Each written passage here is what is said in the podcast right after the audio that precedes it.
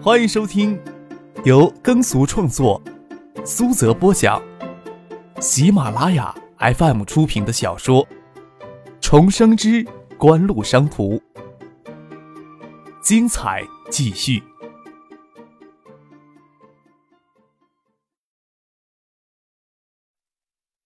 第六百八十七集。翟丹青跟邵志刚说道：“我们还是回办公室里再商量吧。”就开车先将张克、陈飞荣送到了一九七八。待张克与陈飞荣刚要走时，又喊住了张克。张克将书交给陈飞荣，让他拿进去。走到车前，见翟丹青手托着下巴凝望自己，见左右无人，胳膊肘撑到车窗上，手伸到里面，轻轻的捧着他的脸，问道：“怎么了？还有什么事儿？”哼，怀疑你在拿这招骗人家小女孩子了。翟丹青嫣然而笑的看着张可，又凑过头来看了看往一九七八里面走的陈飞荣背影。张可抓起翟丹青微凉的小手，让他纤细的手指抵着自己的胸口，说道：“划开他看看，让你看看我的心。看透你，还需要破糖切腹？”翟丹青手指心在张克的胸口轻轻的挠着，又问道。你真让许思来出设计稿？嗯。张克点点头，轻轻的拍了拍翟丹青的脸颊，看到有人走过来，就站直身子，稍离开些车窗。许思的设计风格呀，你也会喜欢呢。我能不喜欢吗？翟丹青又笑着问了一句：“好了，你进去骗小女孩子吧，我会跟许思联系的。”我是怕他不喜欢我。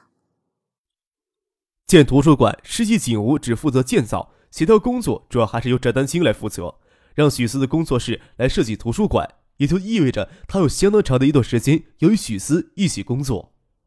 张克站在那里看着翟丹青开车远去，才转身走进了一九七八。不管背后潜藏着多少的商业利益，或许只是纯粹的理想主义作祟，翟丹青都要尽心的帮张克做好这件事情。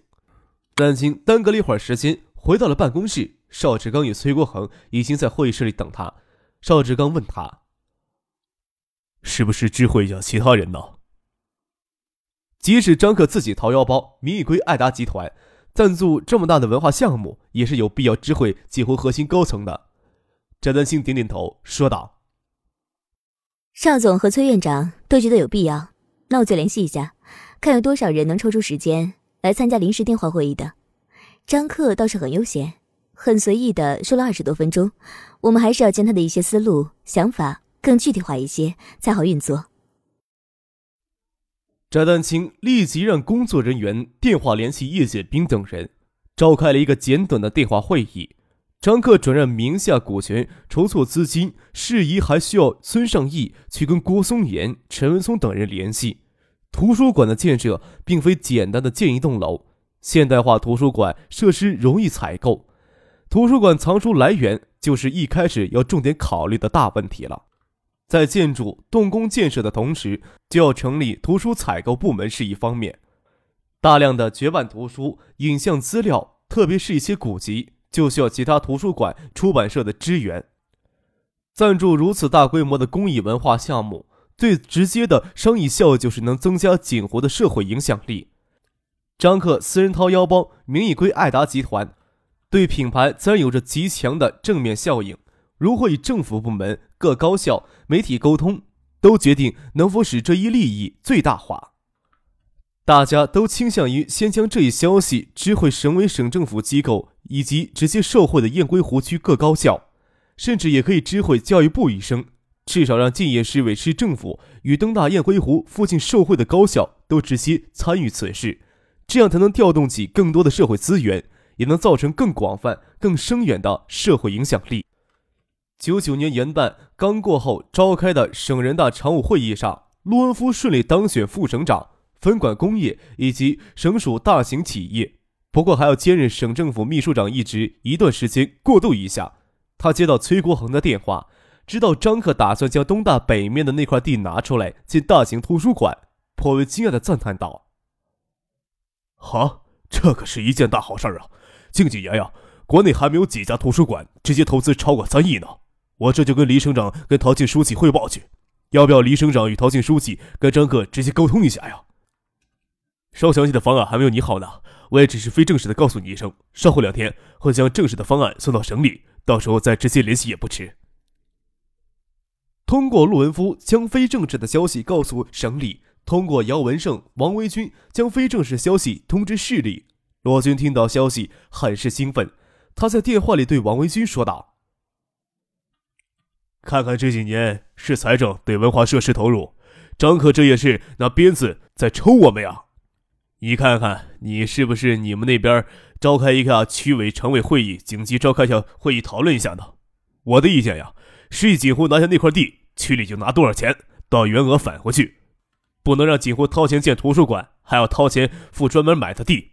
过几天呀，我找个机会跟陶静书记汇报一下这事儿，看是不是有必要召开专门的省市教育文化部门联席会议，讨论一下如何能帮忙提供支持。最好也是要请东大、师大这些学校一起参加的，这些高校可是直接受惠的呀。锦湖在东大北侧建大型图书馆。东大就不需要再为本部图书馆陈旧、格局小的问题头疼了。东大的学生宿舍区集中在校园东北侧，就在那块地的西南面。那块地只要建成大型图书馆，对东大来说，只要新开一道门，就可以让东大学生直接利用捐建的图书馆设施。三个亿啊！李红没听到崔国恒汇报锦湖拟捐建图书馆的规模，深吸了一口气。乃柱将张克直接拽过眼前的冲动，还有些不相信的问：“啊，真是三个亿呢？”“呃，按照这个数字做方案，这时候才有一个思路，最终的投资会有些出入，但是出入不会太大。说起来倒是有可能超出呀。”崔国恒的本职还是东大国商院院长，入业后他到校长李洪明家来拜访，东大的支持对捐建图书馆最为重要。便直接与李洪明谈起捐建图书馆的事情。倒是幸亏那块地让给世界锦湖了。李洪明笑着说：“我之前呀也考虑将那块地并过来建新图书馆的，当时只可惜六千万的建设经费一直没着落，便没有让校里开发公司跟世界锦湖争那块地。锦湖捐建这么大规模的一个图书馆。”不仅东大不需要考虑图书馆的扩建增容问题，理工大、师大、财大、政法学院等高校都不用再为校内图书馆过于狭小而头疼了，完全可以将这件捐建的图书馆当成主管来依赖。更远一些的农大、林大也可以接受这里的辐射作用了。东大原先计划拿六千万来建新图书馆，那样的规模已经足够东大本部两万名学生所用。虽说张克打算捐出三个亿，会有相当多的一部分用于来采购图书。东大计划中的新图书馆可以将旧馆的馆藏书包容在内，能节约一大笔的采办费用。即使如此，图书馆真正建成，其规模也要比东大原先计划中的图书馆大上三四倍。而且张克已经明确要求图书馆要能容纳一万个阅读坐席，以一间大型阅览室安排五百个坐席计算。捐建的图书馆至少需要二十间大型阅览室，而此时东大本部图书馆才有这么一间大型阅览室。锦湖捐建这座图书馆会为社会创造多少价值，李洪明难以估算，但是可以肯定，烟归湖地区的高校都能直接从中受益。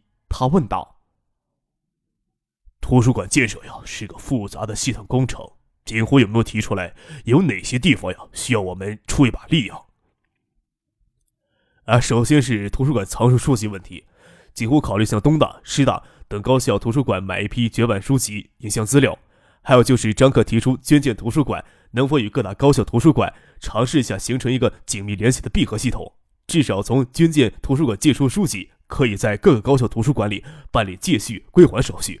呃，从图书馆计算的计算机里能够搜索到捐建图书馆的馆藏资料信息，反之亦然。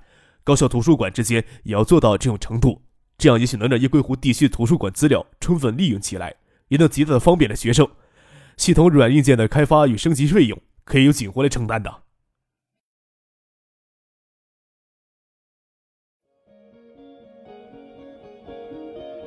您正在收听的是由喜马拉雅 FM 出品的《重生之官路商途》。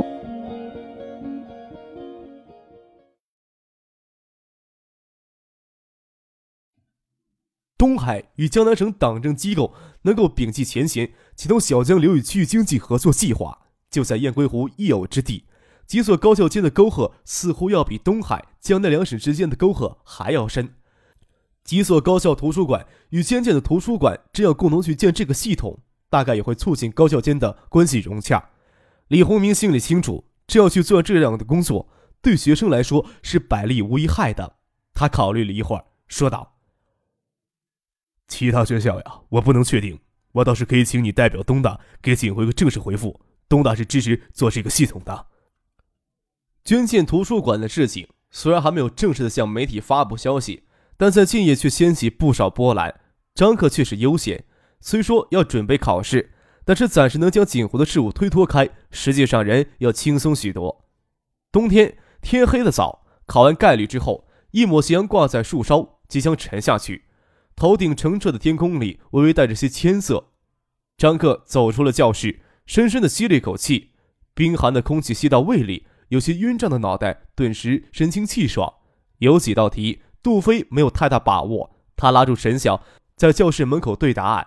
陆天佑站在一旁，耐心的等着。我又不会将沈晓拐卖掉，你有必要盯这么紧吗？杜飞见陆天佑站在旁边，你们等会儿有约会呢？我等沈晓一起回家吃饭去呢。陆天佑说道。哎，丑媳妇这么快就去见公婆了？张可没想到陆天佑会在毕业之前将沈晓带回家去，走过来笑着说：“我说沈晓考试时怎么有些心神不宁呀？”“不会吧，你跟沈晓还隔着一排座位呢，你考试时能看清他的卷子呀？”杜飞郁闷的要叫起来：“你当我是狗眼睛呢？我早就改邪归正了。”张可又轻轻的一叹：“沈晓呀，写字也太秀气了一些，隔这么远哪能看清楚呀？”再说教室里光线也不好，太阳光都给树遮住了。听张克不掩饰想偷看的意图，陆天佑只是撇撇嘴，不说什么，将沈晓的书包接过来背到背上，准备走。听你这么说啊，我心里啊倒好受了些。为了这门考试啊，我昨天可熬了一个通宵呢。杜飞揉揉眼睛，中午啊连吃饭的力气都没了，就想着回去睡一觉了。又问正打算与沈晓先走的陆天佑。沈晓去你家里吃饭，该不会是你家老头子刚当上副省长庆祝吧？陆天佑疑惑的看了杜飞一眼。去年作弊事件之后，陆天佑与张可、杜飞他们相处融洽，不过他还是不清楚张可他们真实的底细。他很奇怪，父亲刚当上副省长，学校里都没有几个人知道，杜飞怎么就一副早就知道了样子？就陆文夫来说，他更希望儿子能与张克在学校里平等相处，不要有什么心理上的负担。在家里也绝技不提锦湖的事情。什么？你爸爸是副省长？你怎么没有告诉过我？沈晓只晓得陆天佑家境条件优越，也在校园里见过陆天佑的父亲，和和蔼蔼，更像中学教书的教师。万万没有想到会是副省长。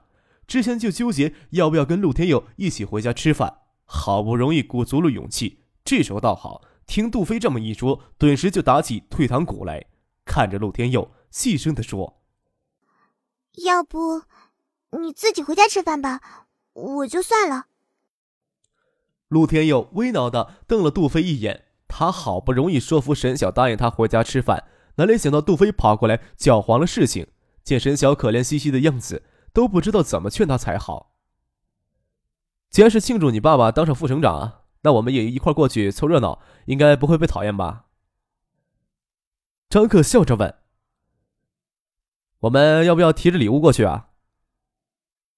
说起来，锦湖与陆文夫的渊源颇深，有相当长的一段时间，锦湖与李远湖的关系不算融洽。身为省政府秘书长，李远湖的大管家陆文夫也无法夹在中间，颇难做人，难免要与锦湖隔了一层。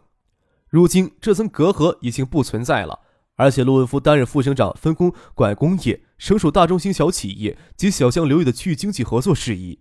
工作范围之内，就要与锦湖发生更直接、更密切的关系。也应该让私人关系正常化起来。既然有这个机会，张克倒是不介意凑过去蹭一顿饭吃。礼物啊，就算了，我家里很高兴有同学一块过去的。陆天佑说道：“只要沈晓不打退堂鼓，陆天佑当然不建议张克、杜飞一起去凑热闹，帮沈晓打掩护。反正是在酒店里吃饭，多两个人也不会太挤。之前跟家里说会带同学一起过去吃饭，有饭蹭就行。我先去拿车了，你们到东门等我吧。”杜飞说道。张克、杜飞都死皮赖脸的一起到陆天家里蹭饭吃。沈晓心里倒没有太多的忐忑不安。杜飞的车停在院办前的停车场，他让张克与陆天佑、沈晓先朝东门走去，先跑到院办去取车。由于经常开车到学校里来，杜飞坐下也只是一辆银灰色的小奥迪，里面的空间略小一些，不过也足够用了。坐进车里，拐上学府巷，看到陈飞荣在巷子口跟一男一女在说话。男的有二十五六岁，长发遮耳，露出的半只耳朵还穿着耳洞。戴着三个银耳环，女人的年龄稍大一些，浓妆艳抹，也看不出真实年龄。杜飞问张克：“那两个男女是谁啊？陈飞儿怎么认识这样的人呢？”徐府巷外街两侧的路灯已经亮了起来。张克见陈飞儿脸上有些不耐烦，想是要摆脱那两个男女，转身要走的时候，那个女人却伸手拉住他的衣袖，又跟他纠缠在那里说些什么。张克刚要让杜飞将车开过去，将陈飞荣带走，不经意间看到校学生会主席陈勇站在门边店里，盯着陈飞荣在那边看。张克就让杜飞将车停到路边，想看看陈勇跟那两个男女究竟想搞什么鬼。哎，那不是飞荣吗？坐在后面却见陆天佑父母的一直心里忐忑不安的沈晓，这才回过神来，看到前面的陈飞荣，身子往前踏了踏，又惊讶的叫了一声：“啊！”是那两个人，你认识这两个人呢？张可回头问道。好像是叫什么云梦阁娱乐公司负责招聘的，经常在这里招聘兼职打工的学生，去四牌楼附近的酒吧、俱乐部当服务员，工资待遇比学府巷这里要高一些，听说还有小费拿。有些女孩子心动过去，听说那些不是很正规。我在创业网吧里打工，倒是挺好的。张克拨通了父亲的电话，跟他说道：“巷子南口这边有两个人在纠缠陈飞荣，你让民警过来将他们带回去查查底细。”其实事件发生以后，马连街派出所就在学府巷附近增添了巡警的力度。两分钟过去，一部巡警巡逻车就赶了过来，跳下两名民警，将一男一女揪住，就要往警车里塞。陈勇到底是做贼心虚，看到警车赶过来，就扭头跑开了。那两个青年男女还挣扎着不敢上警车，大声嚷嚷：“哎，你们凭什么抓人呢？有人举报你们在这里非法招工，请你们回所里协助调查。”民警卡住男女青年的脖子，把他们往警车里塞。陈飞荣不知道发生什么事情，看着民警朝他走过来，忙拿出学生证来。陈飞荣，张克头伸出车窗，喊住陈飞荣。哎，怎么是你啊？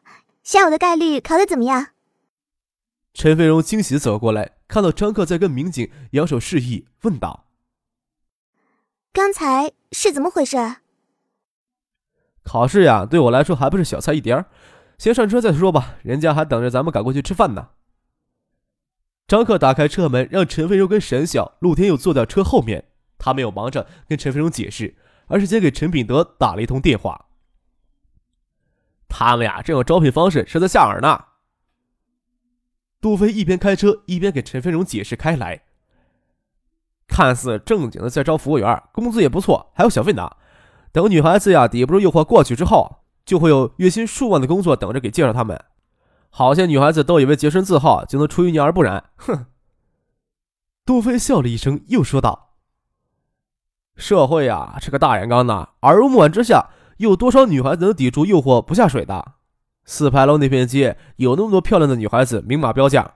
他们中有几个人是给刀架在脖子上，被迫做这样的行当的？这年头，逼良为娼的事情已经很少见了。时代在发展，大家都在诱良为娼，诱良为娼也不能算犯法。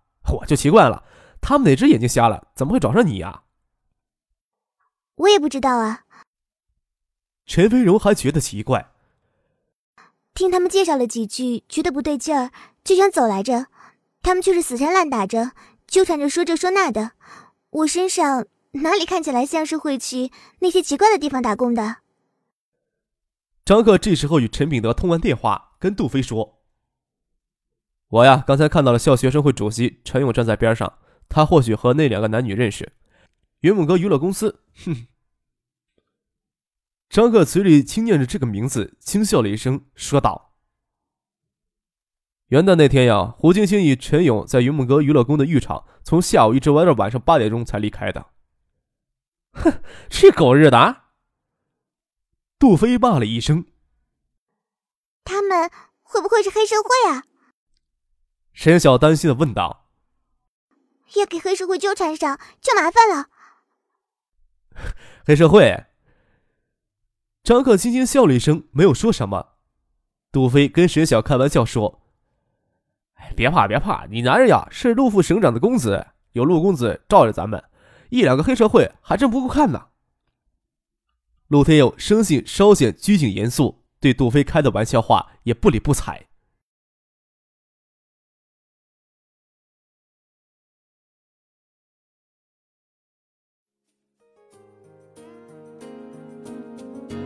听众朋友，本集播讲完毕，感谢您的收听。